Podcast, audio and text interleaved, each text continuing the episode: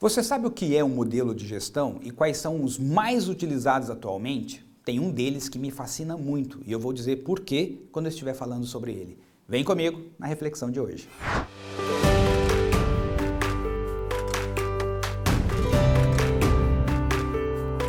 O que é um modelo de gestão? Modelo, como o próprio nome diz, é um molde, ou seja, um jeito de se fazer as coisas. Por vezes, uma organização estabelece o nosso modelo de gestão aqui é esse e todos os gestores precisam seguir esse modelo. Às vezes não.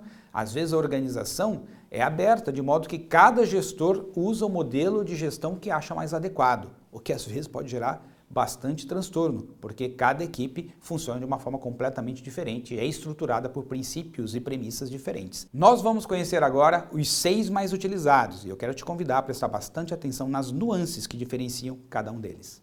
Modelo de gestão centralizado. Todas as ordens saem do gestor. É ele que diz o que vai ser feito, quem vai fazer aquilo, quando aquilo será feito, como aquilo deve ser, deverá ser feito. Ele acompanha a execução disso, ele dá feedback, ele dá suporte, ou seja, o gestor é o centro. Quando alguém tiver alguma dúvida, pergunta para o chefe. Chefão, e aí, o que, que eu faço aqui? Estou perdido. E se ele não diz, as pessoas ficam esperando. Então, esse é um modelo que tende a funcionar razoavelmente bem quando você tem uma equipe muito despreparada, em que as pessoas precisam de orientação o tempo inteiro. Por outro lado, é um modelo que pode trazer alguns problemas quando você já tem uma equipe que sabe o que fazer, porque as pessoas não se sentem participando, construindo juntas. Modelo de gestão por resultado. Aqui é entregar a meta, é entregar o objetivo. Nós vamos fazer o número acontecer. Não importa se vai ficar um pedaço de fígado, rim, esôfago no caminho, mas nós vamos ter que entregar. Sabe aquela ideia de sangue nos olhos, vamos fazer acontecer? Pois bem, nesse modelo de gestão, por vezes, os fins justificam os meios. Como o foco é entregar a meta, às vezes, como isso foi feito, não é tão questionado, isso não é tão acompanhado, e sim o indicador se foi entregue ou não foi entregue também pode surgir aqui um certo imediatismo de fazer a coisa acontecer. O olhar está geralmente no curto prazo, não se pensa médio e longo prazo, ou seja, as consequências de como estamos fazendo as coisas. E aqui também pode surgir uma certa competitividade entre as pessoas, uma vez que sempre estão sendo analisadas e comparadas pelos seus resultados, pode-se criar aqueles padrões de planilhas de Excel na reunião de resultado, onde se apresenta quem ficou em primeiro, segundo, terceiro, quarto e último. De tal forma que as pessoas estão sempre buscando se desenvolver, fazer as coisas diferentes para estar em primeiro, para bater a meta da melhor forma possível no mês que vem.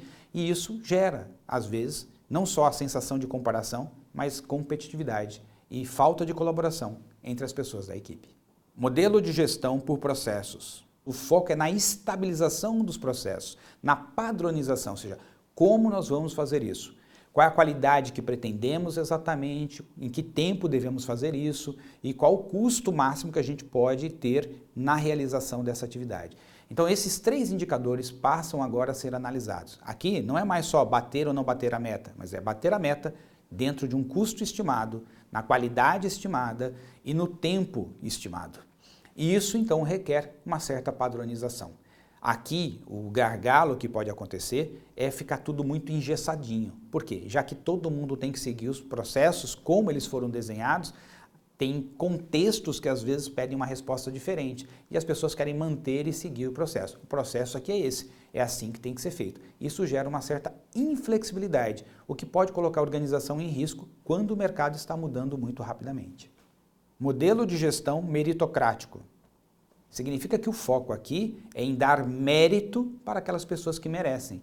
Aqui, então, não só as pessoas precisam fazer bem feito, seguindo todos os padrões, mas por vezes trazer um alto nível de inovação, uma grande contribuição para a organização, quer seja em resultados, quer seja na melhoria dos processos, quer seja desenvolvendo uma nova tecnologia. As pessoas são estimuladas, além de fazerem bem o seu trabalho, desenvolverem projetos que agreguem muito valor para a organização.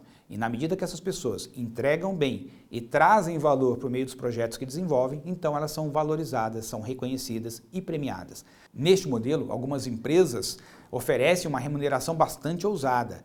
Ou seja, aquela pessoa que faz uma grande diferença pode receber 5, 10, 15, 20, até 30 salários a mais no final do ano, dependendo da contribuição que ele deu.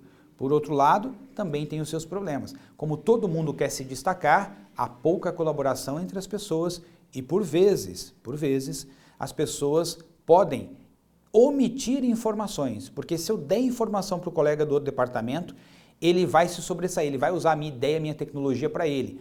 Então, com isso, pode parar o fluxo de inovação. E por incrível que pareça, por mais que a empresa queira melhorar o tempo inteiro todos esses processos de inovação, como a premiação em dinheiro passa a ser muito atrativa, as pessoas falam menos sobre o que estão fazendo para simplesmente apresentar o resultado depois. E isso pode tirar algumas chances de crescimento e adaptação ágil da organização frente às mudanças no mercado.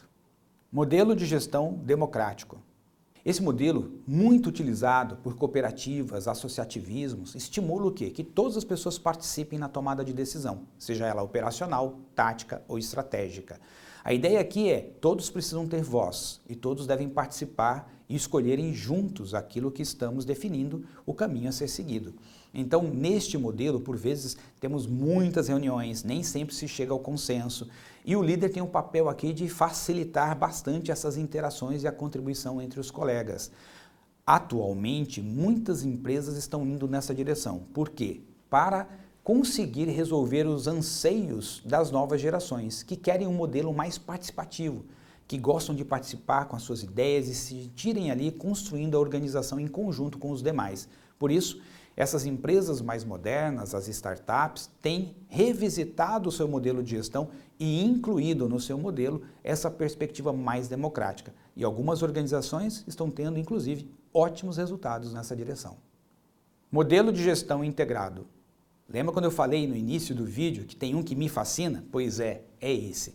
O modelo de gestão integrado significa o quê? Significa que a organização e os seus gestores estão preparados para responder aos contextos conforme a necessidade. Se eu estiver diante de uma equipe muito despreparada, eu posso ser mais centralizador. Se eu estiver diante de um processo que precisa de estabilização e padronização, eu faço uma gestão, um modelo aqui de gestão por processo.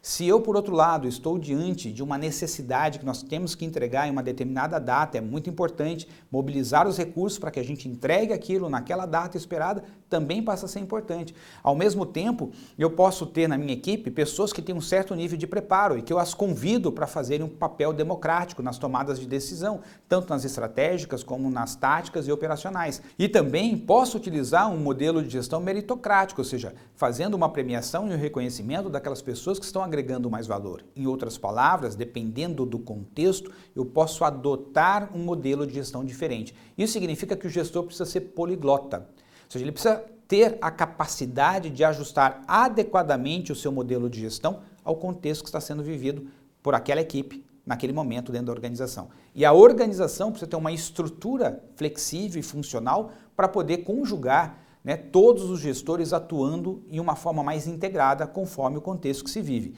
É um modelo que requer muito mais complexidade estrutural da organização, é um modelo que requer muito mais preparo dos líderes que estão ali daquela, daquela organização e me fascina muito. Por quê? Porque essa capacidade de se ajustar a cada contexto torna muito mais efetivo todo o processo da organização. E aí, na sua organização, qual é o modelo mais utilizado? Ela tem um modelo padronizado? E você, tem um modelo que você gosta mais, se identifica mais? Um grande abraço, tchau, tchau.